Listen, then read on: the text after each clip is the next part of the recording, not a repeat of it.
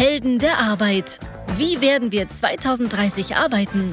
Der Podcast zur Zukunft der Arbeitswelt von Daniel Schaffelt und René Tillmann. Alles Klärchen? Ja, alles gut, Bärchen, danke. Mein, mein Bärchen? ja, ist alles gut. Herzlich willkommen zu einer neuen Folge von unserem schönen kleinen Podcast Helden der, Arbeit. So, diese Woche ist wieder regelmäßig Schule, ne? Ne, war letzte Woche auch schon. Ja, Und kommt ihr, kommt ihr mit dem normalen Alltag wieder klar?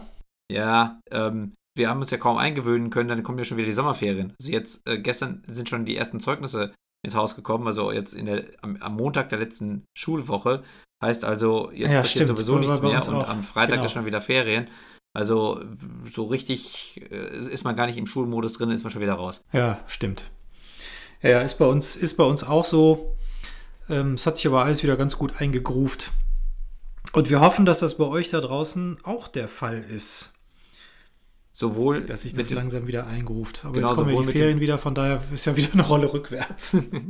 ja, sowohl mit dem Thema äh, Homeschooling, falls ihr Kinder habt, als natürlich auch bei dem Thema Karriereentwicklung und Berufswahl. Wir sind heute im letzten Teil unserer Serie Richtig bewerben nach der Krise, wo wir davon ausgehen, dass es nach dieser Corona-Krise, so, also soweit wir jetzt da schon von ausgehen können, dass sie ähm, weiter fortgeschritten ist, sage ich mal, dass ihr nach dieser Krise anders an mögliche Bewerbungsgespräche rangehen werdet und dass ihr euch andere Fragen stellen könntet oder solltet, die euch ein besseres Gefühl dafür geben, was euch erwarten wird. Genau. Das ist jetzt Folge 4. Wir haben äh, schon in den letzten drei Wochen drei Folgen veröffentlicht. Äh, in Folge 1 ging es darum, welche Fragen sollte man um das ganze Thema Strategie und Markt stellen. In der Folge 2 ging es darum, welche Fragen sollte man rund um das Thema Personal, Personalplanung und Digitalisierung stellen. Und äh, letzte Woche ging es darum, welche Fragen sollte man stellen, um herauszufinden, wie haben sich Kultur und Kommunikation möglicherweise während der Krise verändert. Und last not least kommen wir heute zu der Frage, ja, oder zu diesem, zu dem großen Bereich Personal Fit oder anders gesagt, beiderseitige Erwartungshaltungen klären. Oh, das muss man erklären. Also, wa- wa- was heißt das denn? Also, Erwartungshaltung. Ich meine, ich, ich gehe ja zu einem Bewerbungsgespräch und natürlich erwarte ich, dass ich irgendwie einen guten Job bekomme. Also, was kann denn da noch an Erwartungshaltungsmanagement irgendwie betrieben werden müssen? Ja, äh, also zum Beispiel, was so die, die Perspektive angeht. Also den Job trete ich ja jetzt an und dann ist vielleicht relativ klar, was ich in den nächsten drei, sechs oder neun Monaten äh, zu erledigen habe oder wo, worum es da geht. Aber von Seiten der, der Personaler wird ja auch gerne mal die Frage gestellt, wo sehen Sie sich denn in fünf Jahren? Zum Beispiel auch bei uns im Unter, in unserem Unternehmen. Und da kann man natürlich auch mal anknüpfen, ähm, auch mal ganz konkret, dass man den Spieß mal umdreht, gar nicht um gehässig zu sein, sondern um, um wirklich beiderseitige Erwartungshaltungen abzuklopfen. Also, konkretes Beispiel. Unser lieber Kunde Marquardt, Automobilzulieferer äh, in Süddeutschland, südlich von Stuttgart. Da ist ja unser, unser Hauptansprechpartner ist der Patrick Tumm. Schöne Grüße an dieser Stelle. Schöne Grüße. Und der hatte mich vor einigen Wochen mit einem äh, Superzitat konfrontiert. Er sagte nämlich, er wird in, in Vorstellungsgesprächen, also wenn er Interviews führt mit, mit Bewerberinnen, ganz häufig gefragt von den Talenten, warum bin ich mehr wert, wenn ich bei euch fertig bin und wieder gehe? Mm. So, da kann, man, kann man schon mal eine Kunst, Kunstpause vertragen, finde ich, weil äh, zum, zum einen kann man natürlich sagen, äh, gute Güte, was ist das für eine unverschämte Frage? Du denkst jetzt schon wieder ans Aufhören. Auf der anderen Seite ist es natürlich äh, auch durchaus eine berechtigte Frage, weil, und das sagt äh, Patrick und Marquardt nämlich auch, die wollen da nämlich ganz aktiv gegensteuern. Und es ist ja kein Geheimnis, dass ein sehr häufiger Wechselgrund ist, und da gibt es ja auch reichlich Studien dafür, dass die Perspektive, die geboten wurde, nicht eingehalten wurde zum einen oder dass man bei Einstellung in so, mal, so eine Art Jobschublade gerät, aus der man leider nicht mehr rauskommt, egal wie sehr man dann auch strampelt. Das kann man, das können wahrscheinlich viele von euch zumindest mal irgendwo in ihrer Karriere nachempfinden, wo sie während der Bewerbungsgespräche oder der Phase des Kennenlernens mit dem Unternehmen noch eine große Euphorie verspürt haben, wo sie gemerkt haben, so was alles geht und dann vielleicht später dann auf den harten Boden der Realität zurückgeholt wurden. Beziehungsweise vielleicht auch gar nicht unbedingt also böswillig vom Unternehmen, aber am Ende dann doch vielleicht nicht die Entwicklung durchlaufen haben, die, die man sich gewünscht hat oder die ihr euch gewünscht habt.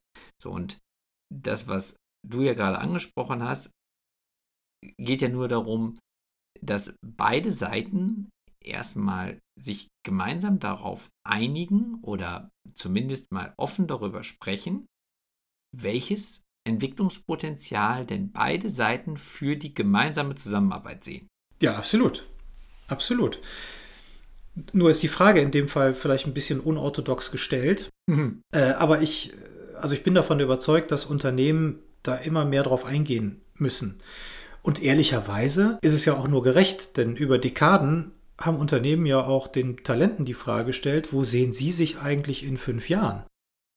Ne? Ja. Also so nach dem Motto, was kannst du mir vielleicht mitbringen? Und jetzt wird, wird die Frage einfach mal umgedreht und gesagt, was bietet ihr mir für meine gute Entwicklung? Dahinter steckt ja auch das Interesse, über viele, viele Jahre konstruktiv, produktiv und kreativ zusammenzuarbeiten.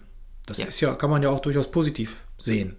Genau, und es ist ja auch nur fair, dass man diese Frage gemeinsam klärt. Denn ich meine, wenn ich jetzt als Unternehmen so eine Frage stelle, also wo sehen Sie sich, wo siehst du dich in fünf Jahren? Dann ist ja erstmal zu fragen, was will das Unternehmen denn damit überhaupt rausfinden?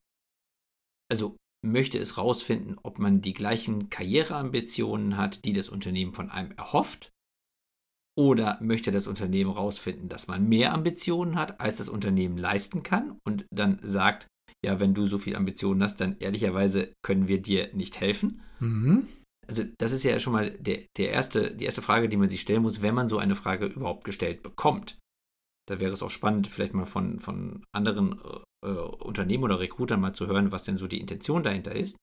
Aber wenn man jetzt mal unterstellt, dass das Ziel ist, dass man als Unternehmen besser versteht, was das Talent denn eigentlich erreichen möchte, dann wäre ja fairerweise eine ehrliche Antwort, ob man dann auch glaubt, dass man das begleiten kann.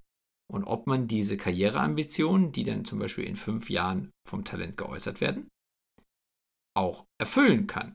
Ob man denn überhaupt zum Beispiel das in der Unternehmensstrategie so abbilden kann. Also konkretes Beispiel, ähm, wieder jetzt vielleicht unser, unser Textilunternehmen, was wir jetzt in den letzten Folgen auch immer bemüht haben, also ein, ein, ein Unternehmen, was ähm, Kleidung verkauft und äh, mal jetzt so nach und nach den Wandel von, von der Verkaufsfläche im stationären Handel eben zum Onlinehandel vollzieht. Mhm. Und wenn ich jetzt dann als Bewerber dort sitze und sage, ich möchte in fünf Jahren Verkaufsleiter eines Flagship-Stores irgendwo in Düsseldorf auf der Köhe oder, oder was weiß ich wo äh, sein möchte, dann könnte ja auch eine ehrliche Antwort sein, dass man sagt, also als Unternehmen, ja, sie haben das Potenzial dazu, aber ehrlicherweise werden wir in fünf Jahren keine Flagship-Stores mehr haben, weil unser, unsere Unternehmensstrategie bezieht sich auf den Wandel zum Digitalunternehmen beziehungsweise zum Online-Versandhandel.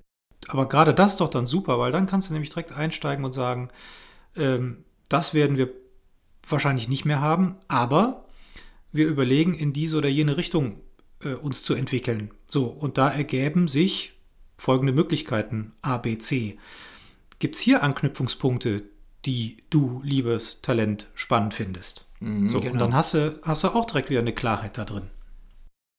Ja, das würde also bedeuten, wenn ich diese Fragen stelle, also jetzt wieder ich als Bewerberin oder Bewerber im Bewerbungsgespräch, dann würde ich im besten Fall eine Antwort bekommen, die mir auch zeigt, in welche Richtung das Unternehmen mit mir plant.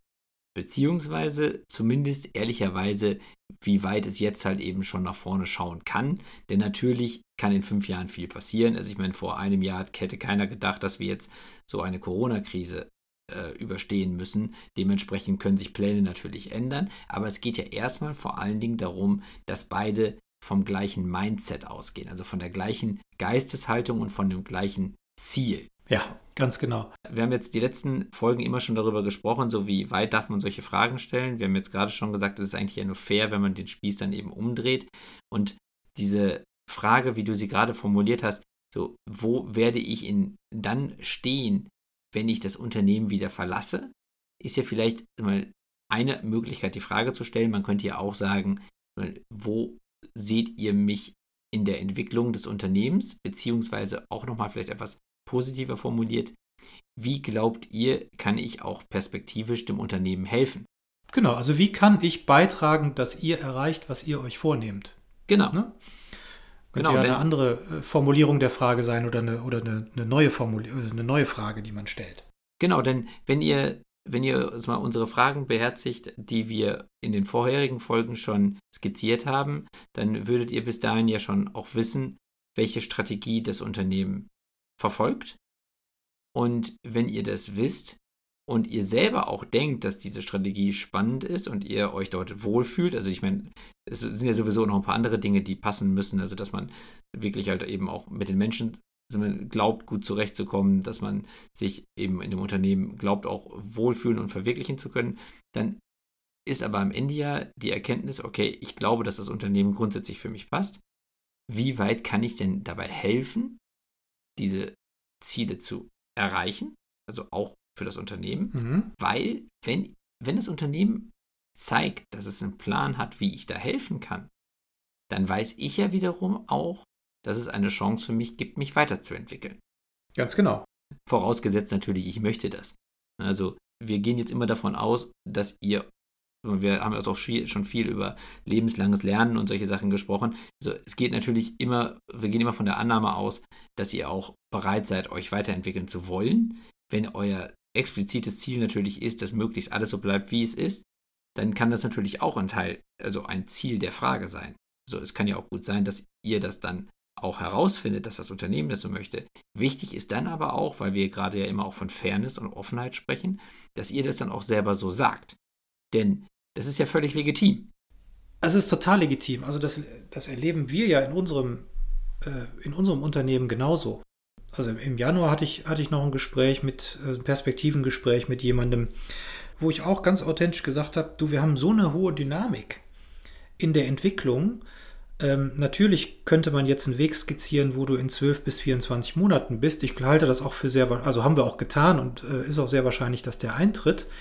Aber vielleicht, ähm, und siehe, siehe Corona und vielleicht Marktentwicklung, was da jetzt alles noch so kommt, vielleicht wird es auch noch ganz andere, ganz neue Aufgaben geben, die für dich, äh, liebes Talent oder liebe, liebe Mitarbeiter, so viel mehr spannender sind, dass wir, sagen wir mal, im September diesen Jahres oder März nächsten Jahres sagen, dann lass mal gucken, dass wir dich dahin entwickeln. Ja. So, ich glaube, wichtig ist, dass man, dass man authentisch ist von beiden Seiten und auch offen zugibt, wenn man zum Beispiel etwas nicht leisten kann oder, oder keine Perspektive bieten kann oder auch keine Perspektive geboten haben will. Also wie du gesagt hast, ne, vielleicht bin ich auch naturell und sage, ich bin froh, wenn ihr mich alle in Ruhe lasst und ich meine Arbeit machen kann und dann wieder gehe. Dafür mache ich diese Arbeit aber sehr zuverlässig zum Beispiel und sehr gewissenhaft. Aber eine große Entwicklung brauche ich nicht. Auch das ist ja fein. Richtig. Wichtig ist dann eben nur, dass ihr das offen kommuniziert, denn am Ende, wie du ja vorhin schon gesagt hast, also besagen ja auch viele Studien, ist dieses unterschiedliche Erwartungen haben und dann am Ende Enttäuschungen erleben, ist eben einer der wichtigsten Gründe dafür, dass, dass ich dann später doch das Unternehmen verlasse. Heißt also, solange beide Seiten wissen, woran sie sind, fällt es auch beiden Seiten viel leichter, den jeweils anderen glücklich zu machen denn am Ende geht es natürlich auch nur darum, es ist ein Geben und Nehmen und äh, es, es, muss dem Unternehmen gut gehen, damit es, es mit den Mitarbeitern auch gut gehen kann. Aber natürlich muss das Unternehmen es dann auch irgendwie ein Stück weit zurückgeben können. Aber dafür müssen erstmal beide wissen, wohin die Reise gehen soll. Und deswegen ist es einfach wichtig, dass ihr ehrlich zueinander seid und eure Wünsche und Ziele auch für eure Karriere, für eure persönliche Entwicklung klar kommuniziert mhm. und eben auch deutlich macht, dass das etwas ist, was euch wichtig ist. Egal, ob ihr jetzt sagt, ich habe viel Ambitionen oder eben weniger, denn das ist am Ende, es schützt beide Seiten vor größeren Enttäuschungen und vor möglicherweise späteren Konflikten, die sogar schlimmstenfalls dazu führen, dass man eigentlich gegen seinen Willen trotzdem das Unternehmen verlässt, weil man sagt, es funktioniert trotzdem nicht mehr. Eigentlich war ich ja ganz glücklich hier, aber dieser eine Punkt ist dann trotzdem mir persönlich so wichtig und er wird nicht erfüllt. Deswegen muss ich leider weiterziehen. Und das wäre ja schade. Ja, das wäre total schade. Also welche Seite auch immer den Dialog nicht, nicht äh, offenkundig genug sucht. Ja, also häufig erfährt man ja von der Kündigung erst dann, wenn sie, wenn sie äh, nicht, nicht erst innerlich ausgesprochen wurde, sondern auch äh, faktisch vollzogen wurde, also zum Beispiel ein neuer Vertrag. Also du meinst Mann, Mann das Unternehmen. Äh, genau, also Personalabteilung oder, oder Vorgesetzte, Vorgesetzter, wie auch, also das Unternehmen erfährt erst in der Regel davon von der Kündigung, wenn, ähm, ja, wenn auf der anderen Seite schon Tatsachen geschaffen worden sind, mhm. die man im Zweifel gar nicht mehr äh, umdrehen kann. Also ich glaube, häufig ist es eben auch so, dass es mangelnder Kommunikation oder mangelndem Dialog geschuldet ist, dass es so weit kommen muss. Mhm von daher bin ich schon sehr froh, also gerade auch dieses Generation Y und Generation Z Phänomen, was ja gerne auch mal ein bisschen negativ beschrieben wird da draußen in der Presse. Ich habe den Eindruck, die kommunizieren sehr intensiv, zumindest mal die meisten. So und stellen viele Fragen und hinterfragen die Dinge schon kritisch. Als Unternehmer, als Arbeitgeber ist das zwar mitunter anstrengend, natürlich, ja, muss man ja gar keinen Hehl draus machen, aber ich bin wahnsinnig dankbar dafür, dass wir, dass wir doch immer relativ nah am oder glauben, nah am Puls der Gedanken unserer Mitarbeiterinnen und Mitarbeiter zu sein. Ja, das stimmt. So das Gefühl habe ich schon. Das stimmt. Aber wir haben auch, also wir versuchen ja selber auch schon in den ersten Gesprächen sehr offen darzulegen, wo wir das Unternehmen hin entwickeln wollen und wo wir dann eben ja. auch glauben, dass die jeweilige Person, die uns da gegenüber sitzt, uns dabei helfen kann, diese Vision zu realisieren.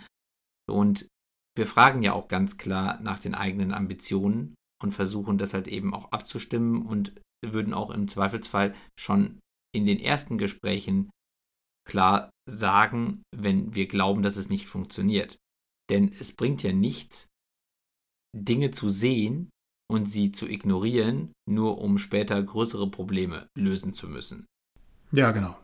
Aber nochmal, natürlich können beide Seiten diese ehrliche Einschätzung nur dann vornehmen, wenn im Vorfeld auch klar kommuniziert wurde, wie jeder zu den also ja, zu diesen Fragen steht. Also zu der Frage, wie kann ich denn eigentlich helfen, aber wie helft ihr mir? Also in Bezug auf die Entwicklung, in Bezug auf meine ganz persönlichen Ambitionen und Ziele für mein Leben. Ganz genau. Also, Deshalb können wir euch wirklich nur motivieren und animieren, genau solche Fragen zu stellen. Wir haben ja in der letzten Folge auch schon gesagt, es gab auf, auf LinkedIn eine kleine Diskussion, ah, vielleicht trauen sich die Arbeitnehmerinnen und Arbeitnehmer äh, gar nicht mehr solche Fragen zu stellen, weil der Markt sich gerade dreht, Unternehmen stellen nicht so, nicht so viel ein. Ja, das äh, kann ich verstehen, aber dennoch glaube ich, umso wichtiger ist es, klare Kommunikation und so früh wie möglich einen transparenten Dialog aufzubauen untereinander. Wichtiger denn je, bin ich mir ganz sicher. Ja, das ist eigentlich doch auch ein ziemlich gutes Fazit, so insgesamt auch für unsere gesamte Reihe. Also jetzt für diese ganzen ja. vier Folgen, denn in allen Punkten, die wir besprochen haben, die alle quasi so Puzzlesteine sind zu dem Gesamtbild, was ihr für euch gewinnen solltet, aber was natürlich das Unternehmen über euch als Bewerberin oder Bewerber genauso gewinnen sollte, ist eigentlich die Grundvoraussetzung dafür, dass es funktioniert, dass man ehrlich und offen antwortet und auch ehrlich und offen fragt. Denn nur dann, wenn man sich auf den Wahrheitsgehalt der Antworten verlassen kann, kann man ja am Ende auch Rückschlüsse daraus ziehen, dass man sagt, okay, ich merke jetzt gerade, dass aus dem und dem Grund vielleicht der Fit, also der, der, der Match sozusagen zwischen Unternehmen und Talent vielleicht doch nicht so gut ist, wie ich das vorher gedacht habe. Hm. Es wäre natürlich aber total blöd, wenn man zu diesem Schluss käme, weil eine von beiden Seiten vielleicht etwas, sagen wir mal, übermotivierter geantwortet hat. Also vielleicht einfach, um sich bewusst in schönerem Licht darzustellen oder vielleicht auch einfach, weil man Dinge verschweigen will oder so. Das äh, kommt sicherlich vor, das kommt wahrscheinlich sogar häufiger vor, als man als, als einem lieb ist, aber es bringt nichts. Denn wenn man nicht offen ist, wenn man nicht ehrlich ist, ist wie in jeder Beziehung. Also wir haben schon ein paar Mal so auch die, die Analogie zum, zum Dating gezogen. Auch da ist es ja so, wenn ich versuche, mich zu verstellen, werde ich ja trotzdem nicht durchhalten, nee. die, die ganze Beziehung danach nicht der zu sein, der ich bin. Beziehungsweise, wenn ich das wirklich versuchen wollte, dann werde ich ja todunglücklich werden. Ja. Also kann es ja nicht das Ziel sein, ähm, dass eine von beiden Seiten in so einem Gespräch versucht, sich anders darzustellen, als sie ist. So, und deswegen kann unser Appell insgesamt an euch einfach auch nur sein, seid ehrlich, aber seid mutig genug, diese Ehrlichkeit halt eben von der anderen Seite genauso einzufordern und eben ein Gespräch auf Augenhöhe zu führen. Denn nur dann, wenn ihr über all diese Punkte euch im Klaren seid, die wir in den letzten Folgen genannt haben und jetzt vor allen Dingen eben vor allen Dingen ganz maßgeblich über die Perspektive, über die Zielsetzung und über die Zielerreichung, die man selber hat und die das Unternehmen halt eben auch hat, nur dann, glaube ich, kann das am Ende wirklich zu einer Karriereentwicklung führen, wo man dann nach ein paar Jahren sagt, so, ich kann innerhalb des Unternehmens mich so weiterentwickeln, wie ich das möchte, oder ich kann einen anderen Job besuchen, aber nicht, weil ich da irgendwie Groll habe gegenüber dem Unternehmen, sondern weil ich dankbar dafür bin, dass ich diese Möglichkeit bekommen habe und deswegen, sag mal, mit, mit einem Lachen und einem weinenden Auge weiterziehe, aber nicht, weil ich irgendwie verbrannte Erde hinterlasse. Ganz genau. Diskutiert das mit uns. Teilt uns eure Meinung, eure Gedanken dazu mit. Haltet ihr das für kompletten Nonsens, was wir hier in den letzten vier Folgen erzählt haben? Oder habt ihr es ausprobiert? Oder seid ihr wild entschlossen, es auszuprobieren? Und welche Erfahrungen habt ihr gemacht?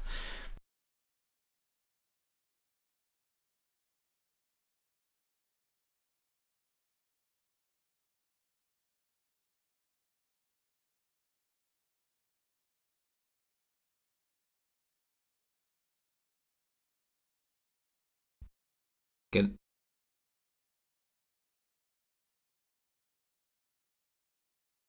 ich hätte gesagt, teilt es, teilt es trotzdem. Ja.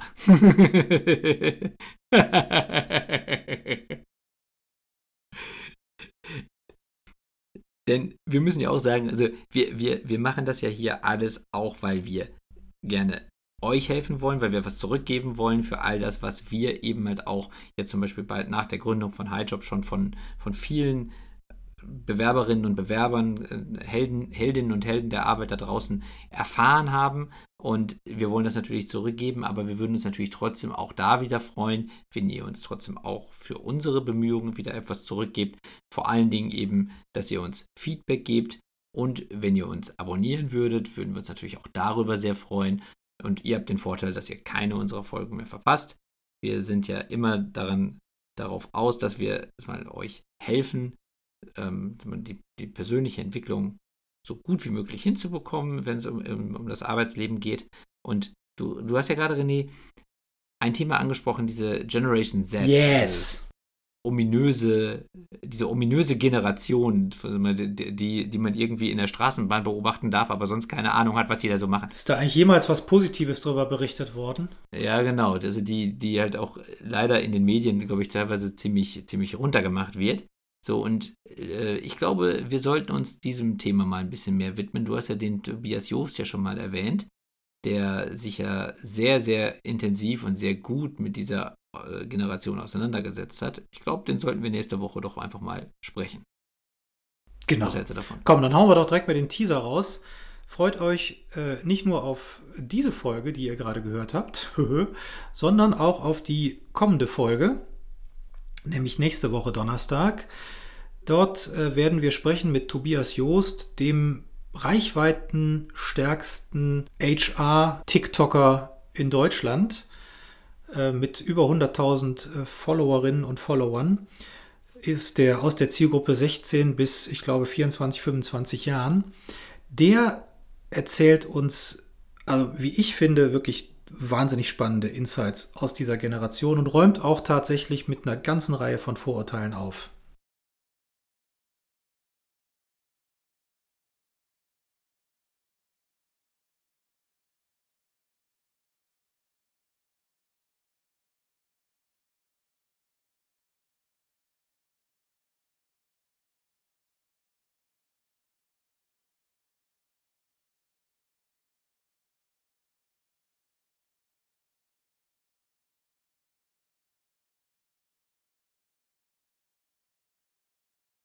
Nee, das kannst du, das kannst du schon gar nicht mehr sagen. Ich habe das gestern mal ausgerechnet. Ich habe mir gestern mal alle möglichen Studien, Nutzungsverhalten und so weiter in Deutschland, Deutschland angeschaut. Das ist, ähm, das ist wirklich irre. Also im, im Januar, glaube ich, haben noch 4 Millionen äh, Nutzer monatlich TikTok genutzt. Mittlerweile sind es 5,5 Millionen allein in Deutschland. Und äh, die Kernzielgruppe liegt zwischen 18 und 24 Jahren. Also ich glaube 42, 43 Prozent aller Nutzerinnen und Nutzer äh, sind in diesem Alter. Und wenn man weiß, dass pro Jahr ungefähr 750.000 Kinder geboren werden in Deutschland, ja, äh, dann haben wir also im Alter von 18 bis 24 Jahren ungefähr 8,5 Millionen potenzielle Nutzer. Dann sind davon 40 äh, Prozent schon auf TikTok. Also das ist nicht mehr klein.